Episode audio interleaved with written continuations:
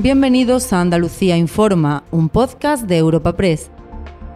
En este espacio podrás conocer en unos minutos las noticias más relevantes de nuestra comunidad.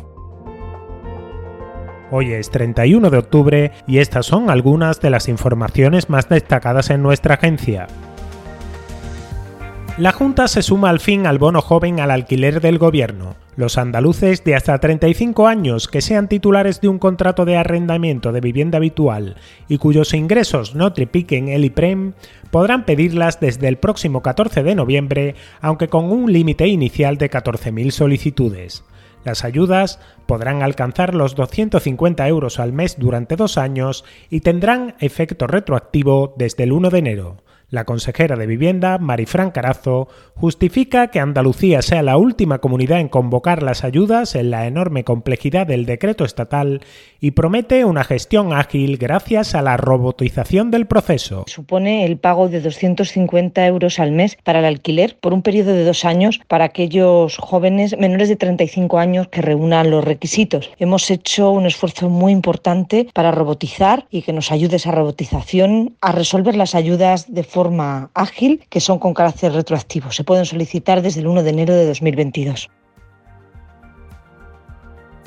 En el plano político, los presupuestos de la comunidad para 2023 siguen marcando la agenda. Después de que la Junta haya dedicado los últimos tres días a vender las bondades de las cuentas y a desgranar su impacto en cada provincia, la oposición profundiza ahora en su análisis crítico poniendo el acento en la ausencia de inversiones propias más allá de los fondos europeos. El socialista Juan Espadas espera que Juanma Moreno escuche sus propuestas para incorporar medidas de apoyo a las familias y al tejido productivo y desde Izquierda Unida, Tony Valero afea al PP recurrir al rodillo para elaborar sus cuentas sin escuchar a los agentes sociales. Y espero que el señor Moreno Bonilla escuche las propuestas de los grupos parlamentarios más allá de su mayoría absoluta, porque si no, no será un proyecto de presupuesto que podamos compartir todos. La magnífica noticia de los fondos europeos y del crecimiento de ese presupuesto respecto a años anteriores, sin duda no puede ocultar ni puede esconder la falta de compromiso eh, con las familias y con los andaluces. El Partido Popular se ha aprovechado de su mayoría absoluta para aplicar el rodillo.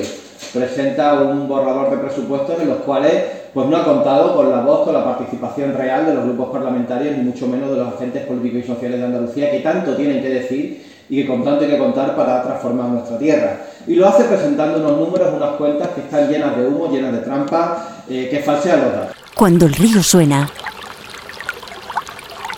lleva. El agua es esencial para nuestra vida, pero no es inagotable. Pasemos del dicho a los hechos. Cuidémosla. Campaña de sensibilización en el consumo de agua. Junta de Andalucía.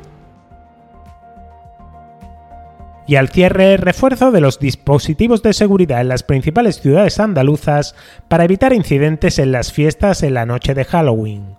La alerta se ha disparado a raíz del desalojo de una de estas celebraciones durante el fin de semana en Sevilla, que tuvo que ser precintada por irregularidades como puertas de emergencias bloqueadas y un ambiente irrespirable que provocó que más de una docena de menores precisasen asistencia sanitaria.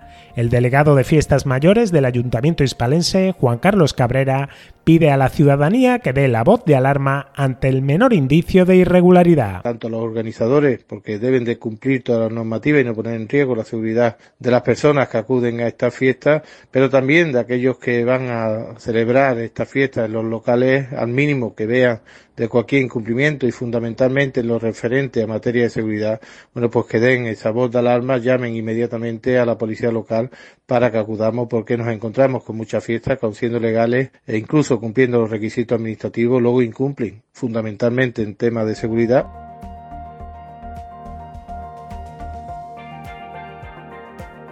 Recuerda que puedes encontrar estas y otras muchas noticias en la sección Andalucía en nuestra web europapress.es.